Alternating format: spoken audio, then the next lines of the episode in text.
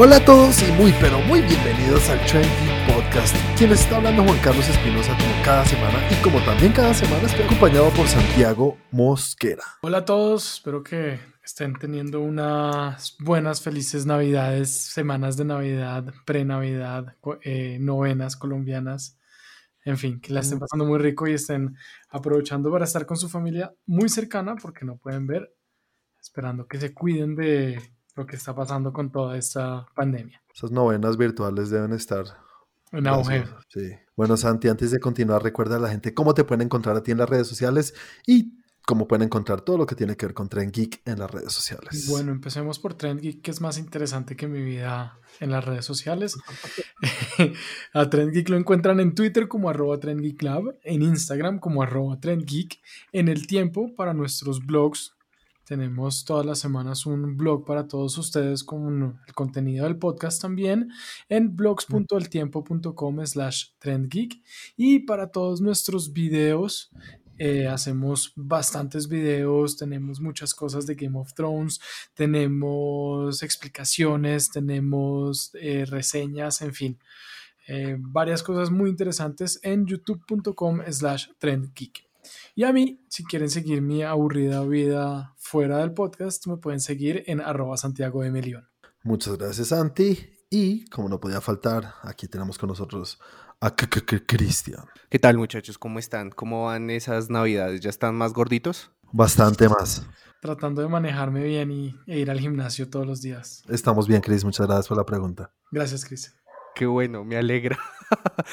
Eso me, me, asaltó otra duda cuando dijo Santi, ¿en Colombia es el único país donde rezamos novenas? Que yo sepa, sí. No sé, yo creo que en España de pronto, aunque yo no lo vivía allá, pero como somos, somos copy-paste de allá, a lo mejor sí, en algún sentido. Quién sabe. Que yo sepa, sí, somos el único. ¿Se imaginan que la nueva película de Disney sea de eso? Sí. Una tradición en todo Colombia, única de nosotros. Por fin encontramos algo que nos une. la novena bailable. Bueno, Chris, continuamos con lo que venimos a hacer. Por favor, recuerda a la gente cómo te pueden encontrar a ti en las redes sociales y cómo pueden encontrarnos en Facebook, como Trendy. Claro que sí, si quieren encontrar nuestras noticias al día y participar del Trend Geek Game, tienen que entrar a Facebook, escribir Trend Geek, ya les va a aparecer tanto la página como el grupo, ¿vale? ¿Hasta ahí todos claros? Claro. Sí, señor, muchas gracias. Muy bien. Ahora, si quieren ver yo qué hago, mi vida no es tan aburrida como dice Santi. el problema es que casi no le tomo fotos, pero las pocas que hay las subo en arroba 41 con W en Instagram. Y a mí me pueden encontrar en las redes como arroba Juanaldiño Señores, tenemos solamente como tres noticitas. Esta vez sí es en serio. No creo que nos demoremos tanto. Creo, creo. Y una, medio noticia. Un chisme. Un chisme. Bueno, ahorita, ahorita lo botas tú a ver si es cierto. Vamos a hablar una cosa de DD o Dungeons and Dragons. Por ahí sé que tenemos a alguien que le gusta un poco esos juegos. Y no mm. soy yo. Mortal Kombat por fin sabemos cuándo vamos a ver la película y vamos a hablar de algo que le pasó al señor maestro loco Tom Cruise. Y lo que dice Santi que va a botarse una bomba. Vamos a ver si esa bomba sale siendo cierto. No estamos seguros. Pero bueno. El chismón. Una medio bombita. Un chismón, exacto. Como cada semana, comencemos como comenzamos siempre, hablando de lo que cada uno experimentó en cuanto a entretenimiento. Y esta semana comencemos contigo, Santi. Cuéntame qué tal estuvo tu semana y qué viste. La verdad, estuvo bien. Uh no, todo lo contrario. Pues para mis estándares estuvo bastante, con bastantes cosas. Movida, ajetreada, video series. Exactamente. Ah, pues. Exactamente. Ah, pues, pues, empecé viendo, bueno, no, no, no, en orden, pero vi The World According to Jeff Goldblum de Disney Plus, no sé si la conozcan. Realmente vi Jeff Goldblum, está muy loco. Es un personaje, definitivamente, un personaje muy excéntrico. La serie trata de la vida como la ve Jeff, Goldblum. no, pues son, como temas específicos, por ejemplo, pues ah, yo he visto dos. Uno, no es más sobre los tenis, zapatillas, sneakers, de, todo el mundo, todo lo que se mueve detrás de este mundo de, de, tenis, que hay unos salones, por ejemplo, donde se reúnen las personas a comprar y a vender tenis y se hacen eh, transacciones de muchísimo, muchísimo, muchísimo dinero, pero cientos de miles de dólares por comprar zapatos. Y no estoy hablando de que están comprando una tonelada de zapatos, sino, no sé, los tenis que tenía tal o los que son creados por esto y son unos 50 pares de tenis en 100 mil dólares. Lo mete a uno como en el mundo cada vez que, por ahora lo que he visto es que cada vez que va a hablar de un, de un capítulo de algo en específico, lo mete a uno como en ese mundo y le explica, o sea, como o de dónde proviene, o el por qué, porque es el hit, un poquito de historia de dónde provino, eh, y todo muy desde su punto de vista y desde lo que él siente, piensa y cómo lo ve. De acuerdo. a mí me parece chévere. Vamos a ver más adelante qué temas hay por ahí. Sí, es, es, es chistoso, es chévere para pasar el rato. Terminé la revolución. Ah, caray. Mm, por fin. Chris, ¿tú ya terminaste también o no? No. ¿En qué vas, Chris? ¿Qué capítulo? En el, en el cuarto. En el cuarto. En, el mismo que quedé. el cual no sé quién. Bueno, pues yo, yo, me la terminé. Eh, me pareció interesante. Manejan bien, mm, bien la trama. No es la mejor serie que he visto, pero sí me parece chévere. Me gustó cómo mezclan ciertas cosas de la con esta parte de ficción como, como explicando ciertas cosas de, que son muy conocidas en Francia porque son pues, la historia de ellos, pero mezcladas como con, ah, con esta ficción de, de dónde proviene. ¿Y qué más viste, Santi? Cuéntanos. Vi una película documental que se llama The Pixar Story, la historia de Pixar. ¿Está en Disney Plus? Está en Disney Plus. Puta, ya. Eh, un segundo ya. Me tengo que Chévere, bien chévere, bien, bien interesante. Muchas cosas que no tenía ni idea. Eh, todo el mundo piensa en, Toy Story, pues en Pixar piensa en Toy Story y todo el mundo piensa que eh, se hizo de un día para otro para hacer Toy Story. Y no, o sea, realmente fue sufrido, fue sufrido sacar Toy Story. El hecho de sacar primero Toy Story, después otra película que fue mejor y otra película que fue mejor y otra película que fue mejor y que todas han sido hits, no ha sido fácil. Eh, se siente y se ve y muestran que realmente hay una mano muy importante de Steve Jobs dentro de este éxito. Ah, sí, yo pensaba que era una cosa más ah, como de ladito, no tan directo. Yo pensé que había sido éxito más a nivel empresarial. ¿De números? ¿De plata? O... Sí, o sea, de, hey, voy a coger la gente indicada para la idea indicada. Ok, pues véanla. véanla, véanla. Pues no, me las, no, no, les voy a contar así para tirarme la vaina, pero esto no lo cuentan en la, en la película o en el documental, pero a mí sí me parece interesante. En, en, algún momento de la historia de Steve Jobs aprendí, pues escuché esto y Steve Jobs, cuando a él lo sacan de, de Apple, porque a él lo sacan de Apple, fue cuando creó Pixar. Mm. Fue más o menos en esa época. Exactamente no puedo, soy incapaz de decir si fue antecitos, después o si no sé, pero él, mientras que no estuvo con Apple, fue que creó Pixar. Entonces, en medio de todo, él estaba metido de lleno en Pixar porque más como, como cuando uno hace una película, más del lado de, un, como si fuera un productor, no dirigiendo, no haciendo todo, pero sí detrás de bambalina moviendo las fichas. Sí, de productor. De productor y tenía mucho que ver con las personas que se escogían, cómo se escogían, qué se hacía, cómo se hacía todo esto eh, para poderlo sacar adelante. Vi eso y terminé por algo que yo creo que los tres vamos a hablar así no sea la película compartida. Estamos mirándote a ti, Chris. Estoy mirando. Que no, yo sí, sí acabé de Mandalorian. Por eso no. Gracias a Dios, maldita sea. Bueno, y relacionado a eso, empecé a ver Disney Gallery de Star Wars, de Mandalorian, eh, la historia de Mandalorian. están chéveres, es interesante, es ver la pasión ahí detrás, aunque creo que le falta un poco porque no sé cuánto dura cada capítulo, como media hora, mm. creo que dura. Más y todo el tiempo está hablando de y todo el tiempo está hablando de lo que lo que es Star Wars que ya sabemos como la pasión que hay detrás y todo y quisiera que se metieran más de Así fue que escribimos la historia, así fue que desarrollamos esta parte de esta escena, pues, ¿sí? Más en Mandalorian, más que hablaran de, es que Star Wars ha sido una chimba durante los años, que ya en todos los documentales es la misma vaina. Yo creo, o sea, cada capítulo tiene como una temática, entonces, si no estoy mal, empiezan por los directores y después por el legado. Entonces, primero como los directores, ponen ahí como el cuadro de quiénes son los directores, qué dijeron, cómo hicieron, que de hecho me pareció súper interesante por las personas que escogieron. Después el legado, entonces sale Kathleen Kennedy, salen los productores, sale, pues hay varias gente también bien interesante. Y yo creo que le van a empezar a meter, o sea, le van a empezar a meter, no, cada capítulo va a irle metiendo un poco de, de después como el, eh, la tecnología o los actores y como que yo creo que van a ir haciendo eso. Vamos a ver si lo, si lo logro terminar. Ok. Bueno, bueno. ¿Y entonces qué? ¿Nos metemos de lleno entonces en la que sí es? Lo que ustedes digan. De una vez, Chris, ¿quieres hablar de Mandalorian con nosotros? Eh, está bien. No vi nada más esta semana igual. Estoy como, Me siento como un perdido, estoy que me hablo. me siento como Limber. No, pero por encima, Santi, ¿qué tal te pareció esta segunda temporada? Muy chévere. Tiene altibajos, tiene, o sea, tiene unos puntos más bajos que el promedio, eh, pero me parece que terminan demasiado bien. Ok, Chris, ¿a ti cómo te fue con la segunda temporada? Pues yo sí iba como niño en montaña rusa. La verdad es que yo sí. Por eso con altibajos. Pero en bajada solamente. O sea, no me parece Ah, mala, ok. sino que me generó como mucha, mucha emoción. Yo estaba feliz viéndola. O sea, la vi como, como niño chiquito. Chévere, esa es la idea de Star Wars y eso creo que es lo que diferencia esto que está haciendo Mandalorian con, el, con lo que hizo J.J. Abrams o lo que fue esta última trilogía.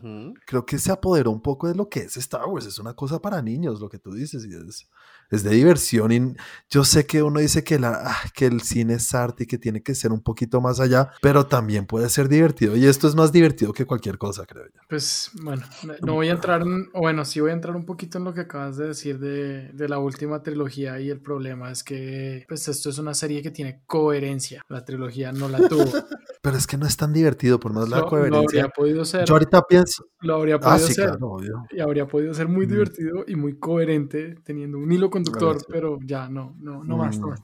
En fin, creo que lo que dice Santi es muy cierto y creo que es lo que debería hacer cualquier serie que va a continuar su historia y no va a tener un fin, sino que sabemos que viene una tercera temporada y es que termina en un punto alto para dejarlo uno pidiendo, "¡Ah! ¿qué va a pasar ahora? ¿Qué quiero? Y lo deja uno en, y creo que en el, en el mejor momento de una, de, una, de una temporada. Para mí es el mejor momento de la temporada. No veo un capítulo anterior mejor a este. yo tampoco. No hay un capítulo mejor a este. No sé, no sé ustedes, pero yo la sentí un poco concluyente. Eh, ahorita hablamos un poquito de eso, porque sí, sí, sí, sí.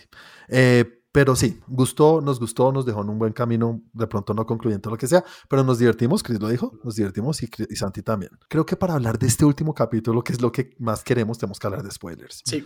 Entonces, eh, aquí mismo empieza el sonidito que le pongo de spoilers para los que están escuchando y si quieren, eh, adelántense unos 3, 4, 5 minutos que vamos a hablar un poquito de spoilers porque hay bastante cosas de qué hablar sobre este último capítulo.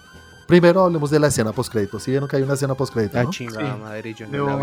No, sí, sí. ¿Estás hablando ¿Sí la de viste? Sí, ¿La del trono? Sí, sí, sí, Sí. Listo. Game of Thrones. No, mentiras. No. Entonces tenemos una escena, una escena que comienza mostrándonos un palacio muy conocido, que es el palacio que vimos en Return of the Jedi de Jabba the Hutt. Y vemos quién está sentado en el trono, pues Jabba ya lo mataron. Entonces ahora tenemos a Bit Fortuna, quien es ahora el que manda. Muy chistoso el tema, pero bueno, eso es para otro tema. ¿Y quién entra al palacio y mata a todo el mundo? Y se toma el trono, el señor Boba Fett. Y nos dicen que viene una nueva temporada o una nueva serie que ya sabíamos que venía de, de Boba Fett, pero esto nos da como el inicio y qué es lo que va a pasar. Él se sienta en el trono y ahora es como el, el jefe de las mafias clandestinas del- de la galaxia. Me parece muy coherente para un personaje como Boba Fett. Sí. Quiero ver qué pasa, pero a ustedes qué tal les parece esta idea. Eh, me parece interesante. No veo más adelante de lo que me ponen. No sé por qué, pero, pero me parece como, ah, bueno, chévere, viene una serie de Boba Fett, vamos a ver qué tal es. Va a ser como medio malo maloso. Igual fue medio malo maloso en, eh, en The Mandalorian. Depende a quién le preguntes. Sí, pues es un cazador de recompensas, no es un héroe. No, él estaba buscando su, él estaba buscando su armadura y terminó haciendo un trato, el cual cumplió, pero, pero el man fue a robarla y mató gente, Sí, exacto. o vainas malas para poder alcanzar su armadura. O sea, obviamente Sí, yo cuando- creo que él hace las cosas eh, Cuando ya hay un tema de palabra, pues el tipo mantiene su palabra, pero eso no quiere decir que sea bueno o malo, eso simplemente quiere decir que mantiene su Exacto. Es un tipo que se rige por sus códigos, los tiene muy claros y él, si él dice que va a hacer algo, lo hace y no le importa que es quién se le atraviesa por el. Es- Como lo vimos en la primera trilogía, es porque lo contrataron para hacer algo. Él no es que fuera del imperio, él, no- él se rige por sus leyes y él va por su vida haciendo lo que le da la gana. No lo que le da la gana, sino lo que hace, pues, su trabajo. exacto. Caza recompensas. En este caso, pues vamos a ver qué, pero una vez más, no veo más lejos de lo que me están poniendo ahí. Ok. Chris, ¿tú qué dices? Yo sí, pues bueno, yo creo que eso fue lo que más la, la hizo concluyente para mí, porque siento que es como un, hey, te abro espacio, porque sí, sí siento que estamos saturando a la gente de Star Wars. Con Sí, todo pero, lo no que es- viene. pero es que, ¿cómo mantienes tú una serie de Mandalorian y otra de Boba Fett en lugar de darle un espacio para que entre? ¿No les parece que tiene sentido? Pero es que van a tener otra serie, Chris. Sí, por sea, va- eso, por eso, sí, por eso. Pero pienso yo que sería bueno que mientras se enfocaran en darle la historia a Boba Fett, le dieran un descanso a The Mandalorian. ¿Tú crees que un, descanso después de dos temporadas no es nada? Pero un descanso, ¿qué quiere decir? Pues yo lo digo en un descanso en cuanto al contenido, porque dime tú cómo vas a darle un vuelto a esa vaina. O sea, ¿cómo, le, Pues cómo empiezas es una el- tercera temporada? O sea, ese no es mi trabajo, pero pues, o sea, no sé, John Favreau, Cállate. Si quieres, si quieres Yo hablar conmigo, sí. si quieres hablar conmigo, podemos revisar el tema. No, o sea, yo siento que obviamente ya la tercera temporada no está hecha, no está escrita, pero ya saben qué van a hacer. Y es, suena estúpido, pero es muy fácil eh, empezar la nueva temporada y acá, ah, no, que ya estamos hablando de spoilers, o sea que no hay lío. Empezar la nueva temporada diciendo que los planes de los Jedi salieron mal y que al mal le tocó devolverse a buscar a este chino. Se- según lo que dijo hoy el señor Fabro, porque había mucha, mucha pregunta y mucho tema abierto y la gente estaba diciendo, pues es que ahorita en el Investors Day dijeron que la tercera temporada de Mandalorian venía en diciembre del otro año. Y esta, ahí dice en el letrero, en diciembre del otro año. Entonces dijeron, ¿cómo así? O sea, la tercera temporada va a ser enfocada en Boba Fett. Y no, ya hoy salió Fabro y dijo, eh, no lo aclaramos en el Investors Day, bla, bla, bla, sino que vamos a tener las dos series al tiempo. Sí, yo lo que voy es a cuánto, me refiero a la cronología. ¿Por qué? Porque digamos puede terminar acá y para que, digamos, pienso yo, o sea, como digo, tampoco es mi trabajo, para poder darle un sentido puedo hacer algo que pase en la serie Boba Fett que pueda ayudarme a restablecer o darle un rumbo al mundo de lo que va a pasar en Man- de Mandalorian, ¿no? Yo creo que puede ser algo así. Y eso sería un hit increíble porque estaría viendo un universo no consecutivo que sí es consecutivo. Sí, claro. Yo creo que el ideal sería, si vemos la serie de Boba Fett, que va a ser una serie, una, un una temporada, va a ser una temporada de ya, ¿no? Ujú. Súper confirmado. Dicen por ahora, estoy haciendo comillas en el aire, porque si le va bien, estoy seguro que no la van a mochar. Pero va a ser una temporada. Yo creo y especulo que va a ser, vemos lo que le pasa a Boba Fett, que va a ser al mismo tiempo de la historia de, de Mandalorian. Sí. Y cuando volvemos a Mandalorian, pues ya pasó todo ese tiempo. Exacto. Y ahí puede encontrarse otra vez con, Exactamente. con, con Groot. Digo, con Grogu.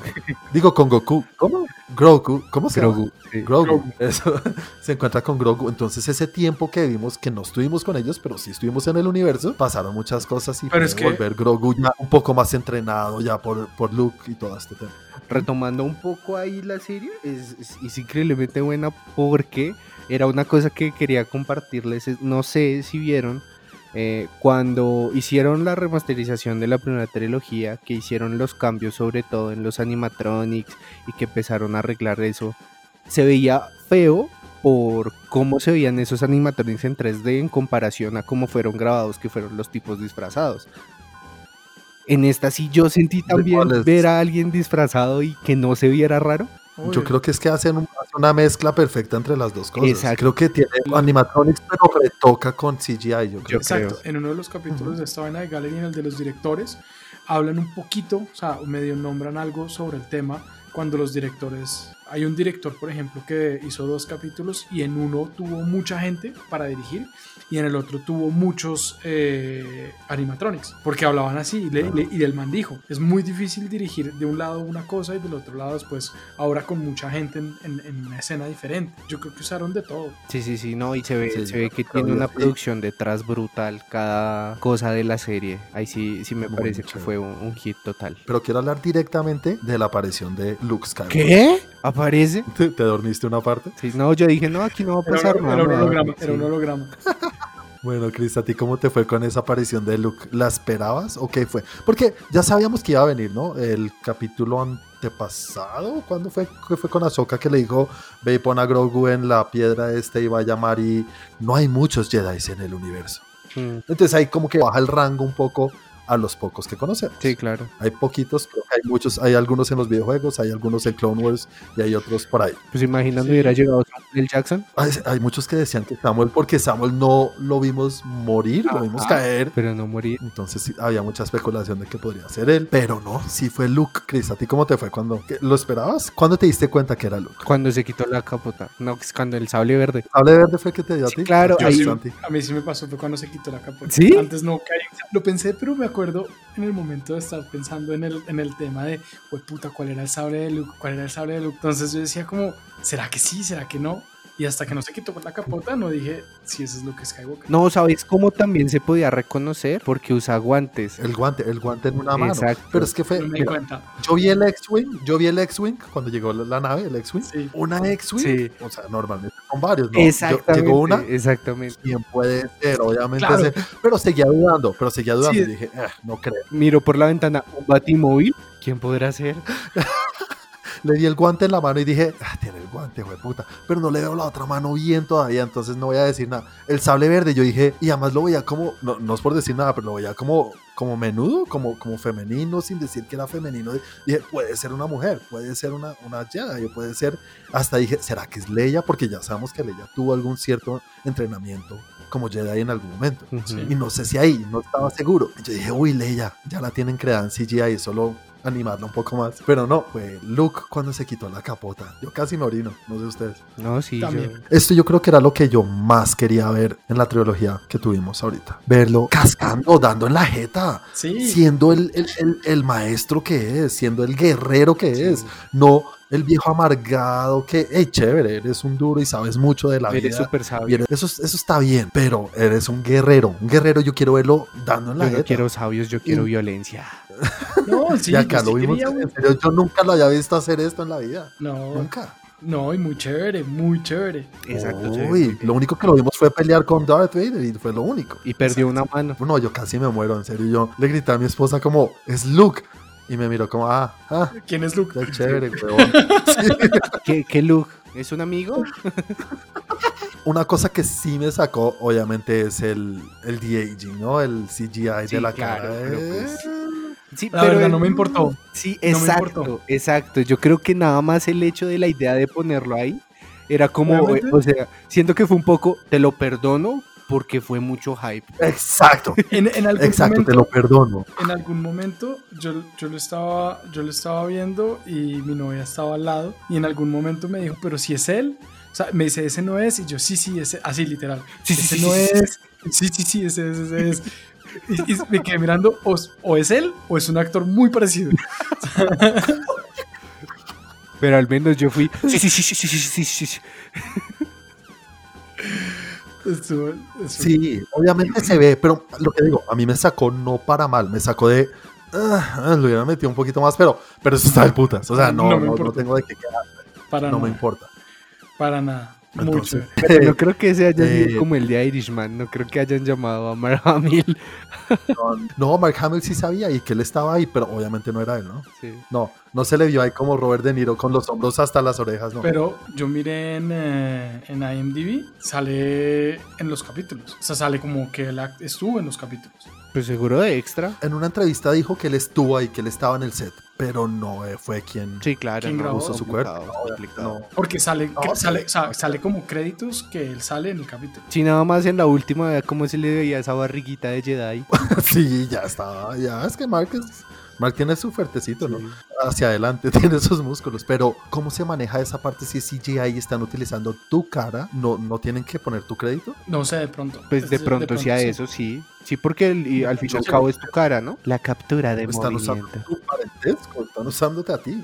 Sí. Sí. Antes de eso también vimos una pelea entre Mando y con, con Moff Gideon. Esa pelea me Estuvo gustó chévere. bastante también. El giro que le dan al, al tema del sable también me pareció chévere, como que ya no lo puede coger y el otro man como gané, o sea, igual perdí pero gané, ya no lo puede coger, ya ya no puede, o sea, lo Nah, tiene que nah, ganar y el nah. man "Me rindo, y no, no puede. Y, y eso ahí Ese también, tema, ese tema claro. también es chévere porque para la tercera temporada puede ser importante. Seguro, seguro, Sí, segurísimo. porque es el elegido. Y claro, Es es, el el Neo. elegido, pero él no lo quiere. Es él como Jon Snow que no quería ser rey. Exacto. Ay. Sí, pero así no estuvieron cuántas temporadas. Bueno, y ahí entrando otra vez un poco en, en- en jugar al productor ejecutivo. ¿No será un arma de doble filo crear personajes tan entrañables como Grogu? Después, ¿dónde putas pones a Grogu en la tecnología actual si nunca se vio? Pues yo tengo una pregunta y una, una, una idea de algo importante que me surgió. Porque todo esto Ok. es canon, ¿no? Supuesta, esto es una cosa de canon que no es, entonces, pa- como para aclarar que no se están rigiendo tanto por el tema de canon. Entonces, Bo-Katan en, de- en Clone Wars creo que es cuando aparece y le dan el sable y era la dueña del sable y por eso regía sobre el planeta de Mandalorians. Ella creo que se lo entregaron, ella no tuvo que ganárselo en una batalla. Pero pregunto otra cosa. Esto supuestamente es canon, así hayan ciertos cambios chiquitos, en fin. Kylo, Kylo Ren ataca eh, una escuela de Jedi que estaba dirigida por Luke Skywalker y mata a los niños Jedi. ¿Grogu no haría parte de eso?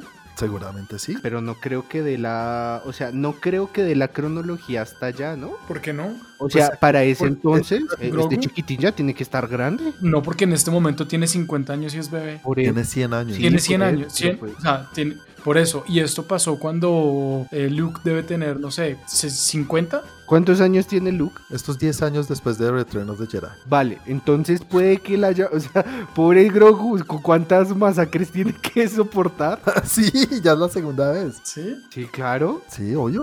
Se salvó de la O sea, primera eso- de Papi Vader y Ajá. ahora viene la segunda. O sea, si se salvó de esta, yo ya le doy una película. Grogu. Ah, película vendería más que todo en la Sí, vida. claro, pero ya grande así, con abdominales, mamado. Pero sí tienen que hacer una tercera temporada con Grogu. No pueden hacer una. Claro. Mandalorian ya no puede ser sin, sin Baby No. Yo no quiero una tercera temporada sin Grogu. Que sea solo con Mando, no. Y no creo que lo hagan. No, no creo. Sería Por eso digo, como, o sea, si esto efectivamente puede ser visto como un cierre, pero hay muchas veces que hay como que se, se abren después porque por alguna razón Luke no puede cuidar al chino y le dice otra vez Es a que Mando, ser una de "Oiga, las salidas. tome". Hola Mando, ¿cómo estás? Volvió a pasar. Venga por el chino, porque sí se me quemó la guardería. Pues, La ¿por qué no? guardería. Sí, no, obvio, obvio que sí, claro. Tienen que volverse a unir y no quiero ver a Grogu por allá, por otro lado. No, tienen que estar juntos. Esa es la gracia de esta O puede de que la tercera temporada sea inte- ir a rescatarlo.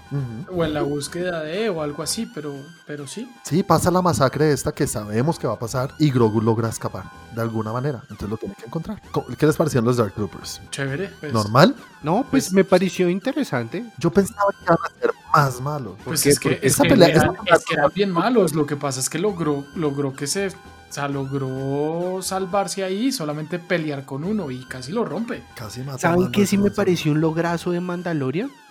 Mostrar a realmente la raza como peleadores como tal, porque es que tú los veas, por ejemplo, antes Boba Fett, sí, bueno, las historietas y demás, pero es que salían las películas y ese man estaba re incómodo con el disfraz, no me movía. En cambio en esta sí se ven las peleas y uno dice, "Ish, ese man sí es de cuidado. Claro. Ah, sí, ese capítulo, ¿cuál fue el como el Es como que es la primera vez que lo veo que le hacen justicia a alguien que tiene puesto ese berraco traje y sí pelea. por fin vemos a Boba Fett? ¿Por qué es tan chévere y por qué lo quieren y por qué? Porque es que en las películas, ey, nada. Sí, no. Habló con Darth Vader dos segundos y después se cayó en un hueco. Sí, exacto. No hizo más. Sí. Y, y bueno, muy chévere, la verdad. Vamos a ver qué pasa la tercera temporada. Creo que es de las cosas más chéveres que vi esta, este, este año. Me, me encantó esta segunda temporada. Y, y es un renacer para Star Wars. Y lo que dices tú, Chris, no me parece que sea mucho.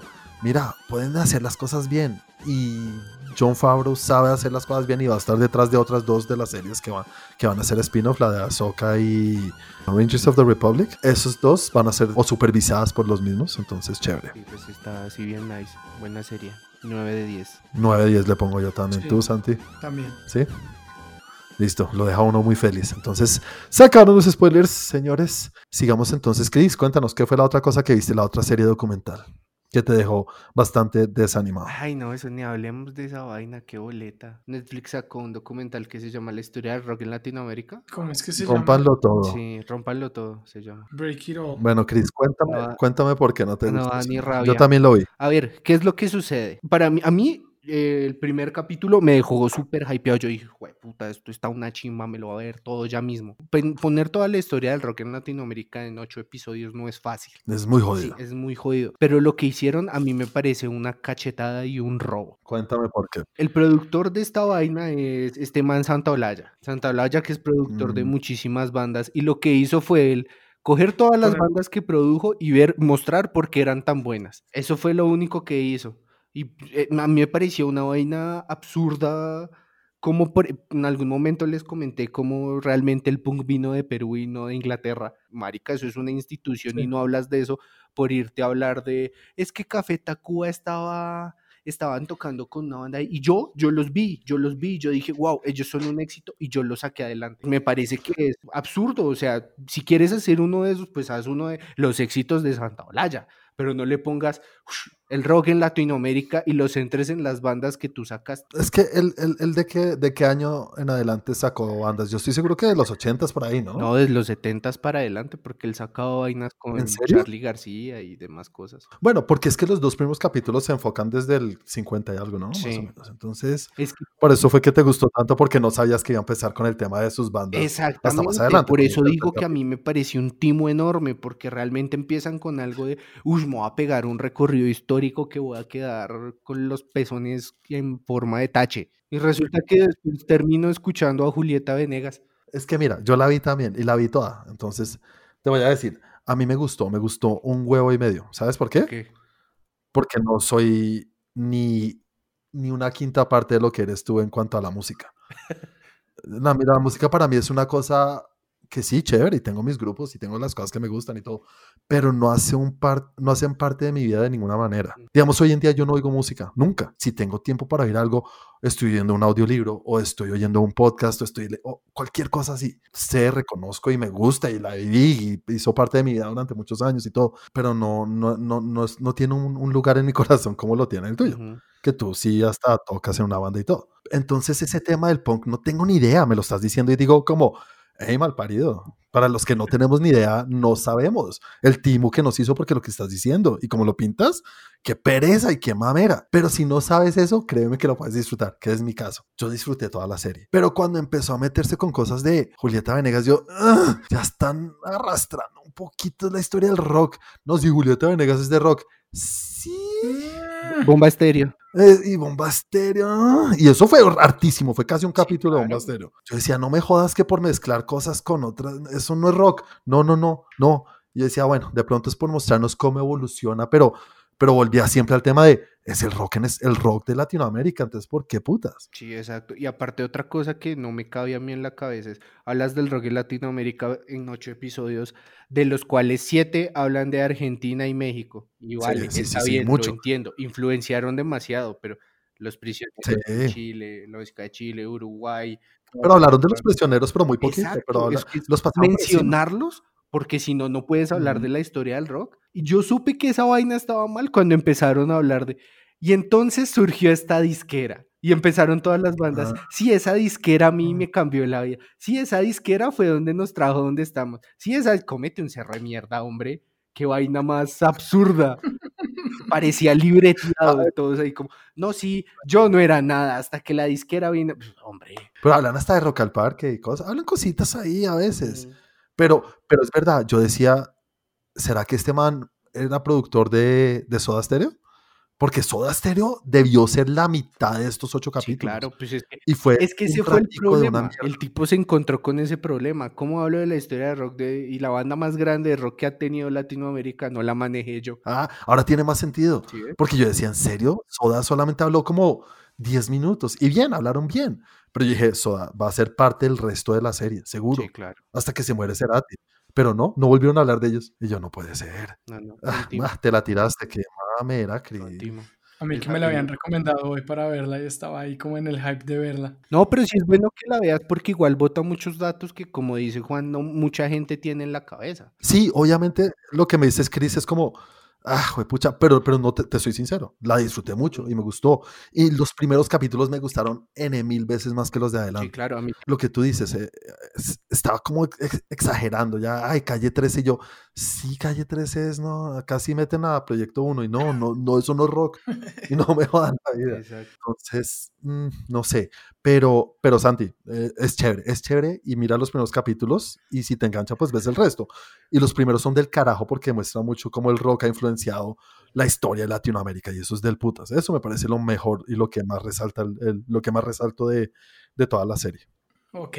Me hizo, me hizo como reforzar más el pesar que siento por la música hoy en día. Uh -huh, sí. Que no exista casi el rock, así que sí existe, yo sé que existe, pero no existe de esa manera. Entonces esa falta y al final terminan hablando un poco de eso, de en algún momento tiene que resurgir el rock de alguna manera y, y lo tan imposible, yo no sé, ah, no sé, es muy triste la historia, pero bueno. Eh, bueno, yo vi varias cosas, voy a pasar un poco rápido. Me terminé de ver Big Mouth, me encantó, muy chistoso, muy, muy, muy chévere. ¿Qué temporada es esta? Cuarta es la que acaba. ¿Ya la viste, Chris? No, no la he visto, vi hasta la tercera. Está del putas, está muy chévere. Vi dos capítulos de esta temporada, si se puede llamar, de una serie documental que se llama The Movies That Made Us en Netflix. Sí. La primera temporada habló de Die Hard, habló de muchas películas y ahorita hicieron un especial que se llama The Movies That Made Us Holiday Special y hablan de dos películas, de Elf sí. y el segundo capítulo es de El mundo extraño de Jack, creo que se llama en español, Sí. eh, The Nightmare Before Christmas. Sí, sí, sí. Entonces, para los que no han visto esa serie, uh, explican cómo se llevó a cabo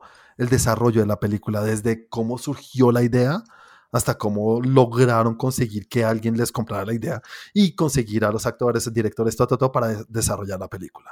The Movies That Eh, Made Us. The Movies That Made Us. Es del carajo porque tiene una forma de contar las historias muy chistoso y muy chévere. A mí Elf me encanta, la, amo esa película y El extraño mundo de Jack no tanto, pero sé lo que es para el cine. Y ahora sí, las películas, vi una, un documental que se llama Leap of Faith o Salto de Fe, sí, Ok. que es un documental de cómo se llevó, bueno, no es cómo se llevó a cabo la, la, producción del exorcista, sino todo el tiempo estamos hablando o nos está hablando el director, que es el escritor, el todo, él hizo todo. Entonces nos muestra su proceso creativo para llegar, llegar a desarrollar lo que es considerada la película más terrorífica de la historia, uh -huh. por lo menos para mí y lo dice ahí para muchas personas. Sí, claro. Entonces es interesante, pero me hubiera gustado que se centraran más desde otros campos. Aquí es muy chévere y nos muestra el proceso creativo de una persona, que es bacano, cómo llegas a esto. Eh, me vi una película que se llama Freaky, que es eh, con Vince Vaughn y una china que se llama Catherine Hagel. No, esa sí. no es Catherine Hagel. Es, mm, Kathleen, no, Catherine Newton y Vince Vaughn, que es como este tema de intercambiar de cuerpos. Entonces, el intercambio de cuerpos entre un asesino en serie y una china de colegio. Es medio comedia parecido a Happy Day Day, el sí. Feliz Día de tu Muerte. Uh -huh. Así es el mismo tono de la película. Tiene unas muertes bastante grotescas, está chévere en ese sentido, si les gusta eso. Está bien, Vince Vaughn es muy chistoso, entonces haciendo de China tiene sus cosas chistosas. No es tan exagerado como, Joe, como Jack Black en, en Jumanji, sí. Sí. pero es por ese mismo lado. Entonces ver a este tipo todo gigante, Vince Vaughn, no sé, medirá dos metros, haciendo de una niña que está cute de colegio, pues chistoso. Me vi un musical en Netflix, que no sé por qué lo hice. Se llama Prom. No sé si les ha salido por ahí. Sí, algo, algo he visto. Tiene un reparto bravísimo. Tiene a Meryl Streep, James Corden, Nicole Sí, Kidman. ya sé cuál es. Es un musical y es como ver un capítulo largo de Glee. Entonces eh, creerían que me podría gustar porque me vi todo Glee en, en mi época. Sí, me No, acuerdo no, me- perfectamente. Pero no, creo que ya crecí un poco más. Y no, Esta no, esto es muy esta época fue hace seis años. Yo sé, hace seis años, pero ya crecí, en seis años uno crece. no, yo digo, a mí me gustaba Glee y me lo vi todo, semana a semana, señor. Bueno, esta película Prom, eh, un 3, qué cosa más mala. Me vi otra película que se llama Run, con la señorita Sarah Paulson. Ella es la de Nurse Ratched. Nurse Ratched, la psicóloga en Glass. Glass, la psiquiatra. Está, está bien, está chévere. Es una película que estresa bastante, más si eres padre de familia, sobre una madre obsesionada con su hija, obsesiva o posesiva. Todo eso junto con su hija, entonces tiene un tema ahí. Eso es como una enfermedad que no sé cómo se llama, pero, pero que la quiere mantener en la casa y no la quiere dejar, entonces la empieza a drogar para que ella crea que está enferma y no sé, pero no, no. Ujú. Eso se llama Es una como- enfermedad que se llama secuestro. Es algo así. Chévere, me gustó, me gustó. Yo le pongo un 7. Me vi una película en Amazon Prime que se llama The Sound of Metal. Sin spoilers, por favor, que la quiero ver. Eso sí, está muy bien hecha y me- la producción de audio de la película es increíble y además el tema que toca la película, que es de alguien que está, que está perdiendo o no, que pierde de repente su audición, su sentido auditivo. Me sentí identificado. Cuando la vi dije, Chris debería ver esto, obviamente. Y es una película que lo deja a uno como con buena energía, como ver a alguien que supera un tema así, cómo lo puede llevar al suelo, cómo lo puede volver a subir, cómo da. Hay muchas cosas ahí detrás de lo que puede sucederle a alguien cuando le pasa esto, cómo puede cambiarle la vida. Entonces, chévere, recomendada, una muy buena actuación del principal, Sí. Riz Ahmed, que es muy conocido, es un muy buen actor. Me encanta, parecen buenísimo. Vi pocas cosas, señores, y la última que vi fue una película producida por el señor Michael Bay, que tanto queremos que se llama Songbird, una película que cuenta un mundo utópico en el cual existe un, un virus súper poderoso que se llama COVID-23. Sí, no, estoy hablando en serio, no me miren así. Sí. Es, es una película, ah,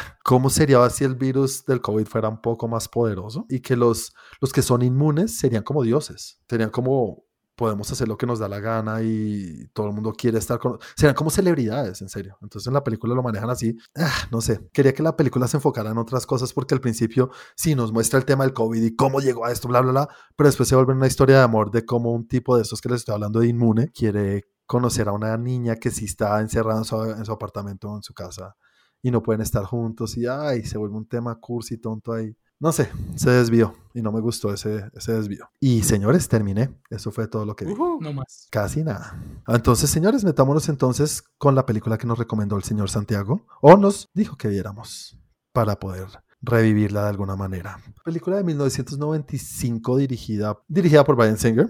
Película excelentemente buena, me acuerdo que me encantaba. Santi también se acordaba que le encantaba, pero no se acordaba muy bien del tema. Sí. Y película que se llama Los sospechosos de siempre, los sospechosos usuales. De siempre. The Usual, The Usual Suspects, protagonizada por Kevin Spacey y otros actores muy buenos. Eh, Steven Bal- Baldwin, Gabriel Byrne, Chas Palmin, no sé qué, Kevin Pollack, en fin. Benicio del Toro, Giancarlo Esposito. Benicio del Toro, sí, Benicio del Toro, sí. Giancarlo Esposito, que también sale en Mandalorian. Vea, Giancarlo ahí todo chiquitín. Todo joven, se veía joven. Me fue muy bien, me fue muy bien. Yo me acordaba mucho de, del final, de la escena del final, cuando va caminando. Ese punto Ujú. me acuerdo y pues me acordaba que era como el spoiler más grande de toda la película, que era como, o sea, como el momento de que uno cae en cuenta de todo. Pero no, esa película es muy buena. Está, me parece que la trama, la forma como, como cuentan la historia está muy bien hecha. Em. Estuve revisando ahí un par de cositas y decía que, mm, o pues Brian Singer dice en, en- en una entrevista, dijo que era una película que se podía ver varias veces y uno iba a ir encontrando cosas eh, en la segunda vez que la veía y que como que va atando, atando hilos. Yo creo que esta vez es como si me hubieran dicho, en el final es tal, o sea, el malo está, pero del resto de la película no me acordaba. Entonces es casi una primera vista. Ok, chévere. Sí, entonces bien, bien chévere. Me, me- definitivamente me gustó mucho. Muy buena película. Pues yo la verdad la sentía como cuando cantas una canción que te gusta. Sí. que es como cuando, vea, vea, ahori- ahorita va a pasar esto, ahorita, pero me lo decía a mí mismo, ¿no? Como, vea, Cristian, ahora va a pasar esto. Uy, sí pasó. Vea, ahora Cristian va a pasar Pues ya la habías visto antes sí varias pasó. veces. La habías visto varias veces. Sí, pues la vi una vez, como creo que mi papá la estaba viendo y la vi. Después la vi porque me dijeron, no, esta es muy bien. Y dije, ahora sí la voy a poner atención. Y después la vi varias veces así como de, están pasando y voy a verla. De reojo, de, de relleno. Sí. Pero te gusta. Sí, claro, a mí, a mí me gusta. A mí, a mí esta película me encanta, me fascina, me parecen las actuaciones todas del carajo y siendo, bueno, sabiendo lo que pasa al final, la, la- la actuación de Kevin Spacey toma un, un nivel incre- increíble. Impresionante. Uno, uno lo ve al principio cuando no sabe quién es o cuando sabe el, giro inesperado al final. Uno dice, ah, está bien, es como un actor de reparto, ni siquiera ni importante ni nada. Es el narrador y ya. Pero uno ya sabiendo y viendo cómo maneja él toda la situación, incluso un poco que uno al final que muestran cómo es que él llevó a cabo todo el plan, Sí. Como con ese flashback. Sí, sí, sí. Uno ve, pero uno viéndolo mientras está pasando, que fue lo que me pasó ahorita, es uno, uno lo ve ahí siempre al lado como, dale, hijo de puta, ese ahí haciendo todo eso, un mal parido. Qué hijo de puta tan malo ese hijo de puta enano. Entonces, él, me encanta la actuación de este man. Sí, es, que es, Es es un puto mal parido que lo odio, pero es un capo actor. Eso le llevó Oscar. ¿Sí? ¿Qué va en serio, no? Él ganó Oscar por eso. Oscar a mejor actor. Yo pensé que había ganado por Seven. Oscar a Mejor Actor de Reparto y Brian Singer ganó, Brian Singer no, eh, Christopher McQuarrie ganó de Mejor eh, Guión eh, Original. Buena película, ¿no? Película excelente, buenísima. Santi, ponle una nota a tu peli. Yo le pongo un 9. Chris, Yo le pongo un 8.5. yo voy con el 9 de Santi. Es que es muy buena, es demasiado buena. Es muy inteligente, es una película demasiado inteligente. Eh, señores, para la próxima semana tengo yo que recomendarles una película. Tengo una película que quiero recomendarles, no sé si la han visto, súper rara, pero es chévere. Recuerdo que era muy chévere. Y es la primera película que yo por lo menos conocí y vi al señor, no mentiras, lo vi en otra película, pero aquí lo vi ya grandecito, al señor Christian Bale. Ok. Y es una película que se llama Equilibrium. Ok. 2002. 2002, exactamente. Uy, esa portada ve muy. Matrix. Es que es, es bien rara, es bien chévere. Así hay, hay un juego de, de- de- de pelea con, con pistola al estilo de John Wick, pero un poco más elaborada. No digo que es la mejor película, pero me gustó mucho en su momento. Y quiero volverla a ver a ver qué tal. ¿Listo? Vale. Listo. Listo. Entonces, señores, metámonos en las tres noticitas que tenemos nada más para esta semana. Tucu, tucu, tucu, tucu. No, no, no, noticias de la Hace un tiempo sabíamos que ya estaban con la idea de volver a intentar hacer una película de uno de los juegos de rol, o creo que es el juego de rol más conocido. No creo que sea el mejor, pero sí es el más conocido, por lo menos por el público general. El hecho es que, bueno, ya parece que está cogiendo más forma y consiguieron a un actor que va a inter... Bueno, no sé a quién va a interpretar ni, ni nada, pero va a ser parte del elenco y es el señor Chris Pine, que lo vamos a ver ahorita en Wonder Woman. Sí. Y es muy buen actor. Estamos de acuerdo los tres, creo que nos parece buen actor. A mí me parece buen actor, me gusta todo lo que hace. De agregarlo a una cualquier propiedad, chévere. Sí, sí, sí, sí, me gusta, me gusta. Entonces, Chris, ¿tiene, ¿tiene manera de hacer una película buena con algo que no tiene una historia de por sí? Es que ese es el punto. O sea, decir que es, una película basada en eso es. Es que yo creo que pueden hacer algo muy parecido a lo que fue la película de World of War- Warcraft. Pero tampoco le fue muy bien, ¿no? Sí, exacto, pero siento que va a ser por ese estilo, porque pues no sé cómo lo pueden llevar de otra forma. O sea, es utilizando personajes que son de la, del, pues, de la propiedad, más no es una historia. Es que Pues es es el como mostrar el no universo, hay ya, una ¿no? propiedad, no hay como un personaje que tú digas, ah, este se llama tal. El juego de rol es demasiado amplio. Para, para que lo entiendan un poco el juego de rol, para poder jugarlo, ustedes tienen que primero estudiar su propio rol y saber qué es lo que pueden hacer. Para eso hay manuales de 500 hojas. La película puede ser un tema de un grupo de personas jugando Dungeons and Dragons, estilo Jumanji. Exactamente, el problema es que es demasiado amplio. Van a usar un libro de vampiros, van a usar un libro de hechiceros, van a no usar un libro de tal cosa, y eso Pues- cambiaría mucho el mood de la película. Sí, pero, pero no importa porque de pronto no están contando la historia de todo Dungeons and Dragons, sino buscando hacer la historia de un grupo de personas que están jugando el juego. Yo creo que, yo creo que los matan, los acribillan donde hagan eso. Sí, yo, yo un poco también. Lo O que sea, no pasa es- haces una película de Dungeons and Dragons de, com- de un grupo que no son. No es, eso no es una película de Dungeons and Dragons, creo yo. Exacto, y es que ese es el punto, ¿qué es una película de Dungeons and Dragons? A mí lo más cercano, parecido a lo que tú dijiste ahorita, sería, sin decir que ese sería el tema de la película o el, o el género, lo que hicieron con Lego. Lego tampoco, Lego son bloquecitos para armar algo. Exacto. Pero hicieron un película, ¿no? Que a mí me encanta. Claro, pero hicieron una historia de todas las que podían hacer de Lego. Exactamente, ese es el punto. Es lo que yo estoy diciendo. Es vivir la historia, o sea, hacer la historia de unos personajes dentro de todo el universo que hay de Dungeons and Dragons, pero de una sola, una sola historia. ¿Sabes dónde lo intentaron abordar así, pero muy de cerca? En esta película en Own It. Oh, Onward. Ay, perdón, sí. La de, la de Ah. los ogritos estos. Sí, la de Pixar. Sí, es- esa se intentó de acercar algo a lo que es parecido jugar Dungeons and Dragons y pues, y pues ya ves. Pues esa película estuvo chévere. Sí, estuvo chévere, pero pues esta ya no es animada. No sé si me equivoco, no soy fan y nu- nunca he jugado Dungeons and Dragons, pero tiene que ser seria, no pueden irse de una cosa para niños o para, no sé, ni fantasía, sí. Tiene que ser tipo El Señor de los Anillos. Es que incluso si tú le hubieras puesto encima al el nombre del Señor de los Anillos Dungeons and Dragons, pasa.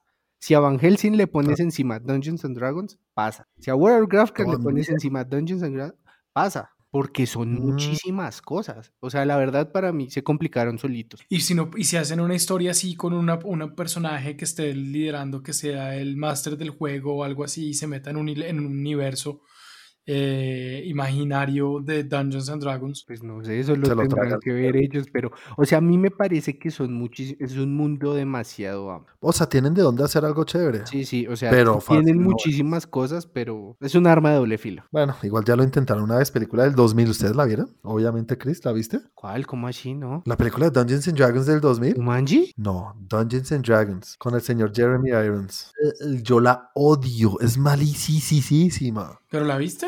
Sí, yo la vi, claro, cuando salió. La vi como dos veces. Yo no me acuerdo de esa película. Es muy mala, muy mala. Y el tema es que creo que cogieron a un director que no era director, sino era alguien que era como el sensei de Dungeons and Dragons. El man sabía demasiado. Y ahí fue el error. De puta, no porque sepas del tema quiere decir que eres buen director o sabes hacer una película. No Sí, jodas, hasta está este man el de los Wayans. Está Damon Wayans, sí. Ah, estos- O Marlon, Marlon. Estos son los noventas, estos son los noventas. Ah, igual, que nos den un poquito más y saber por lo menos quién va a dirigir. No sabemos Sí. nada. Sabemos que la van a hacer y que Chris Pine eh, firmó estar en la película. Entonces Sí. vamos a ver qué. Bueno, hablando de películas que por fin sabemos que se van a estrenar y que ya sabíamos que se iba a estrenar y se iba a estrenar ahorita a final de año, pero la movieron por todo el tema de COVID y ya le dieron una fecha de estreno no muy lejos. Está para el 16 de abril. Estoy hablando de la nueva entrega de Mortal Kombat. Mortal Kombat.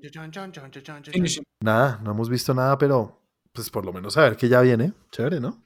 Sí. Pues tienen una segui- seguidilla de juegos muy buenas. Sí, este último la está rompiendo, ¿no? El 11 creo que es. Sí, claro, es que las Fatalities son una vaina y se metieron un cabezazo muy bueno con los DLCs de Rambo. Ya, eso, Rambo y Jason y Freddy Krueger. Ja- Jason y Freddy Krueger y también hasta Terminator, sí, está el T-1000, el T-1000. Bueno, vamos a ver qué pasa. Igual estamos súper encima porque abril no es nada y no hemos tenido un tráiler. Yo esperaría que antes de que finalice el año nos den un tráiler o algo. Estaría sobre el, el tiempo normal, Mm. usual de sacar un tráiler de algo que no sea Marvel, Disney o de super alto producción eh, blockbuster. Sí, exacto, está súper encima el tema. Bueno, vamos a ver qué tal eso. Y la última noticia, el señor Tom Cruise tuvo una rabieta en el set de Misión Imposible 7. El hecho es que le dio una rabieta, un súper empute, digámoslo directamente, con, parece ser, según lo que leí, dos miembros del, del equipo de producción que estaban alrededor de un monitor, creo que estaban viendo algo de la película, algo ahí, y estaban pues cerca y que parece que no tenían el tapabocas puesto bien, algo así. Y estaban muy Y cerca uno este, al otro. y este señor le dio un empute. Así que si vuelve a Ahí está. se quedan sin trabajo. Exacto. Pero como, como Jerjes, soy un dios generoso. Exacto.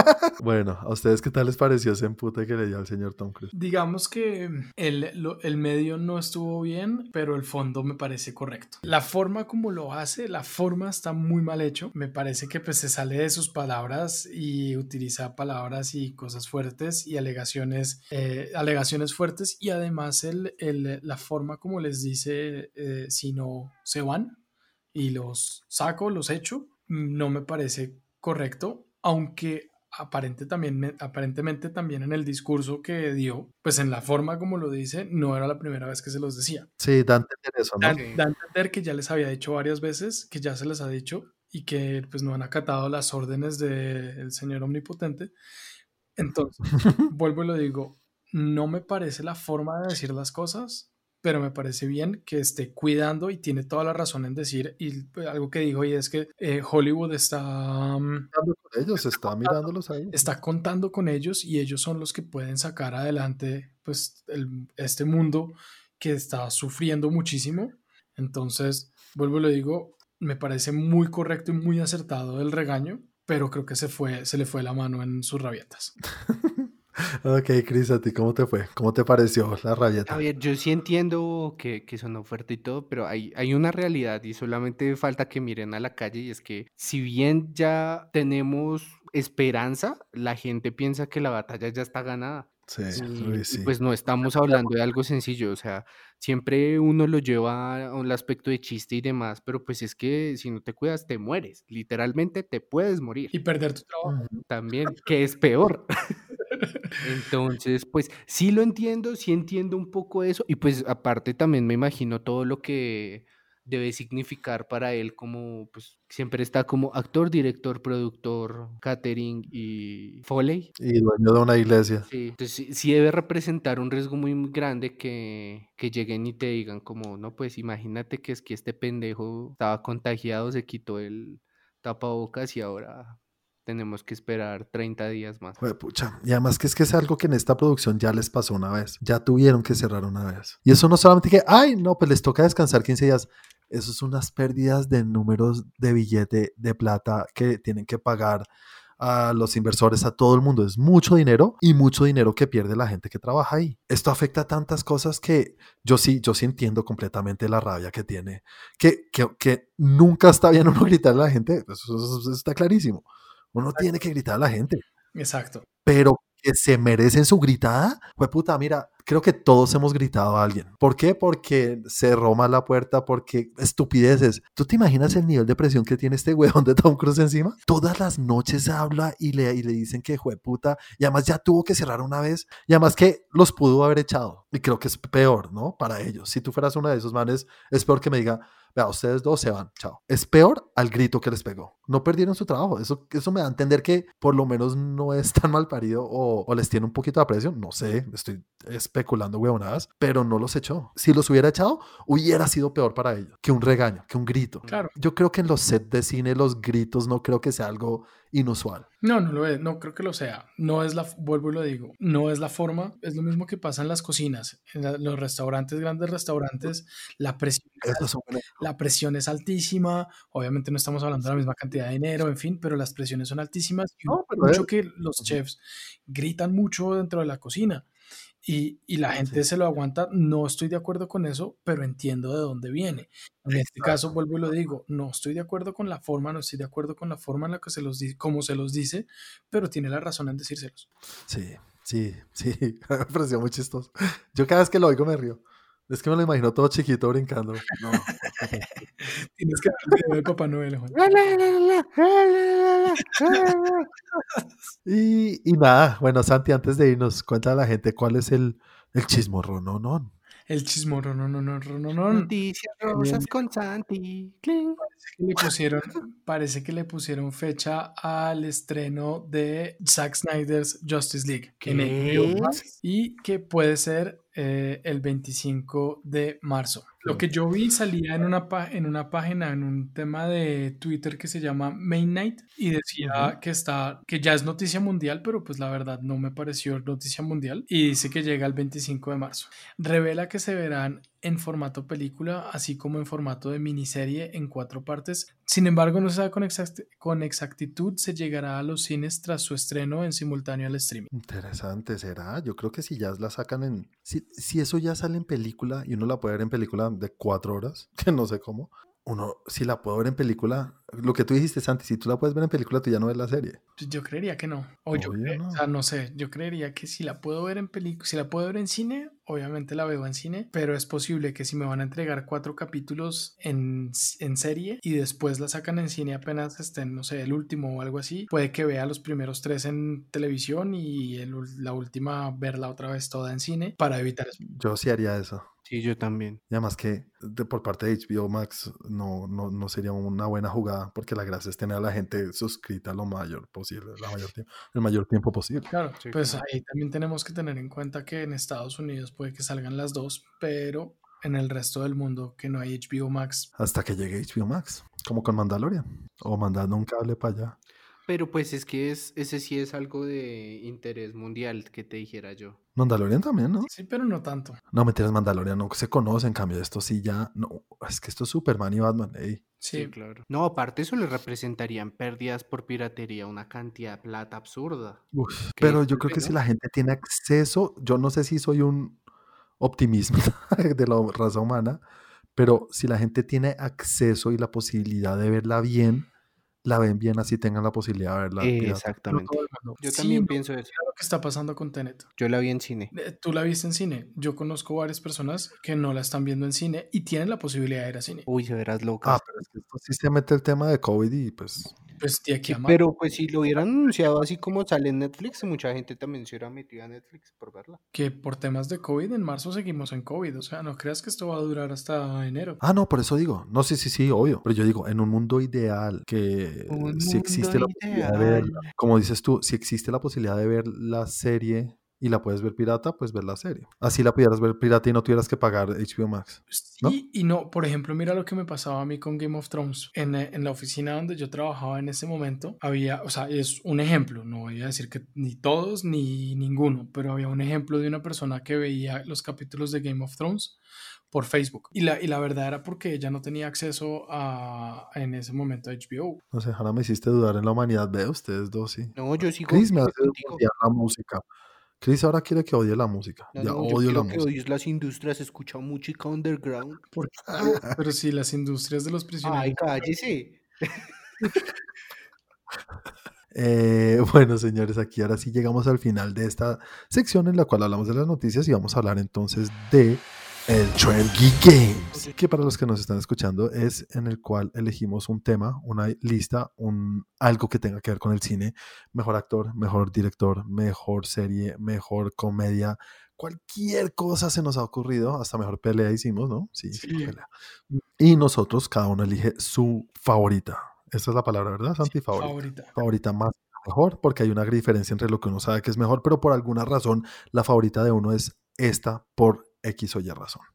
Entonces, esta semana, obviamente, con el tema navideño que invade nuestras almas como Santi, eh, decidimos elegir cuál es para cada uno de nosotros nuestra película favorita navideña. No, que pasa en época navideña, pero no tiene nada que ver con Navidad, sino que tiene que ser. Sí, el tema navideño tiene que ser parte de la historia o del desarrollo de la película más que solamente la locación o la época en que se lleva a cabo. Exacto. Chris, comencemos contigo. ¿Cuál es tu fel- película favorita? Yo debo decir que esta película la vi cuando estaba bien chiquito y me gustó, me encantó, cambió mi vida, pero después creí que había- mi película favorita era El Oscuro Mundo de Jack, pero no, la verdad es que mi película favorita Sí. de Navidad siempre va a ser El Grinch de Jim Carrey. Ah, sí, no. ah. claro. Vea, pues yo no sabía que a la gente le gustaba tanto. O, o, bueno, no que a la gente, sino que a los niños, porque yo cuando la vi ya era un poco más mayor que tú. Sí, un, un tis. Entonces, y eso que tiene uno de mis actores favoritos de la historia, Pues sí, pero no me, no me gustó tanto. Y tú, Santi, cuéntanos, tú que te las has visto todas. Yo creo que por eso mismo, por lo que me las he visto todas, me voy con Fatman. Y llegó a romper. Sí, la acabamos de ver hace una semana. Película favorita de Navidad. Es, es buena, es buena. Si no fuera buena, te diría como tienes huevo, pero es que es chévere. Es muy chévere, está muy chévere. O sea, llegó y me quitó. Es que igual tampoco es que yo diga como, ah, todas las películas de Navidad o no sé. Hay hartas chéveres, pero pues no sé, esta me gustó bastante. Te, te hizo que te gustara la Navidad. Vuelvo, vuelvo a que lo, que lo diga que lo diga Chris. El Grinch no odia la Navidad, odia a la gente. Exacto. Yo Ah, en época navideña. ok, no es culpa de, la, de las festividades. no, no O si es, es culpa de la gente. es culpa de la gente. Muy bien. bueno, bueno, es chévere, es chévere, es chévere. ¿Para qué? Ojalá te dure. Señores, para mí, mi película favorita de Navidad o navideña es una película que me he visto mil veces y me la puedo volver a ver. Uy, esa película es lo mejor que hay. Estuve, Me fascina y la puedo volver a ver. lo pensé. O sea, realmente lo Ujú. pensé y estuve entre, entre la lista cuando estaba haciendo mi lista de cuál será esta, será esta, será la otra. Estuvo ahí, pero, pero no alcanzó a, a- a ganarle a Fatman. Creo que así sea de Navidad, no sé, el, el- el Fatman tiene más... Sí, es Santa. Exacto. Obvio. Sí, estas más historias que se llevan a cabo alrededor de la Navidad, pero, pero sí es navideña, o sea, está así y, y se dan regalos, y tiene que ver con la Navidad, o sea, sí. Bueno, bueno, buenas selecciones las de los tres, me gustó. Y bueno, señores, entonces para la próxima semana, siguiendo con lo mismo, porque ¿qué más? Pues estamos en la época y la época que nos trae alegría a todos. No sé, ¿también odias tanto la Navidad como el fin de año, Santi? Yo no odio la Navidad, ¿de dónde cogieron que yo Pues deberías. No, pero bueno, no la odias, entonces no es tu época favorita de la misma manera que fin de año tampoco. ¿No te hace ninguna ilusión el fin de año? Sí, es chévere. Ah, bueno, listo, solo por la rumba puesto. Mm, y la champaña. y bueno, señores, entonces obviamente con este tema vamos a elegir nuestra película favorita que se lleva al cabo. Este es más, yo creo que si toda la película se lleva a cabo alrededor de fin de año, de pues que lleva la historia que sea acerca del fin de año, que es lo que motiva a la gente o a los acto a los personajes. Eh, y nada, señores, ahora sí llegamos al final de nuestro capítulo de hoy. Muchas gracias por acompañarnos. Los que nos están escuchando, como siempre les recuerdo, por favor, denos un buen review, un like, si nos están escuchando en Apple Podcast o en iTunes también no se les olvide recomendarnos a sus amigos, familiares, todos los que les gusten este tema de cine, televisión, todo lo que tenga que ver, invítenlos, compártanos. Y antes de irnos, Santi, recuerda a la gente cómo te pueden encontrar a ti en las redes sociales y cómo pueden encontrar todo lo que tiene que ver con Tren Geek. Claro que sí. Entonces ya saben, para encontrarme a mí, arroba Santiago M. León. Para encontrar a Trend Geek, arroba Trend Geek Lab en Twitter, arroba Trend Geek en Instagram. En el tiempo estamos como blogs.eltiempo.com slash trendgeek y en YouTube, youtube.com slash trendgeek. Ahí van a ver en este último muchos videos que tenemos de todo este mundo geek que como dice Juan, tanto nos gusta.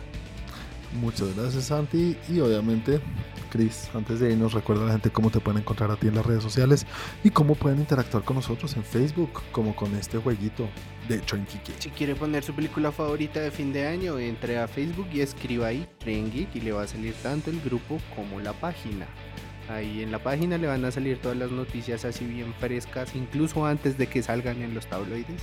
Así como esta noticia del lanzamiento de, Zack Snyder. de- del Zack Snyder Cut. Y por otro lado, pues participar de todas las babosadas que siempre ponemos. Si quieren ver cómo es mi vida, síganme en Instagram como arroba furiwan con W y manden regalos.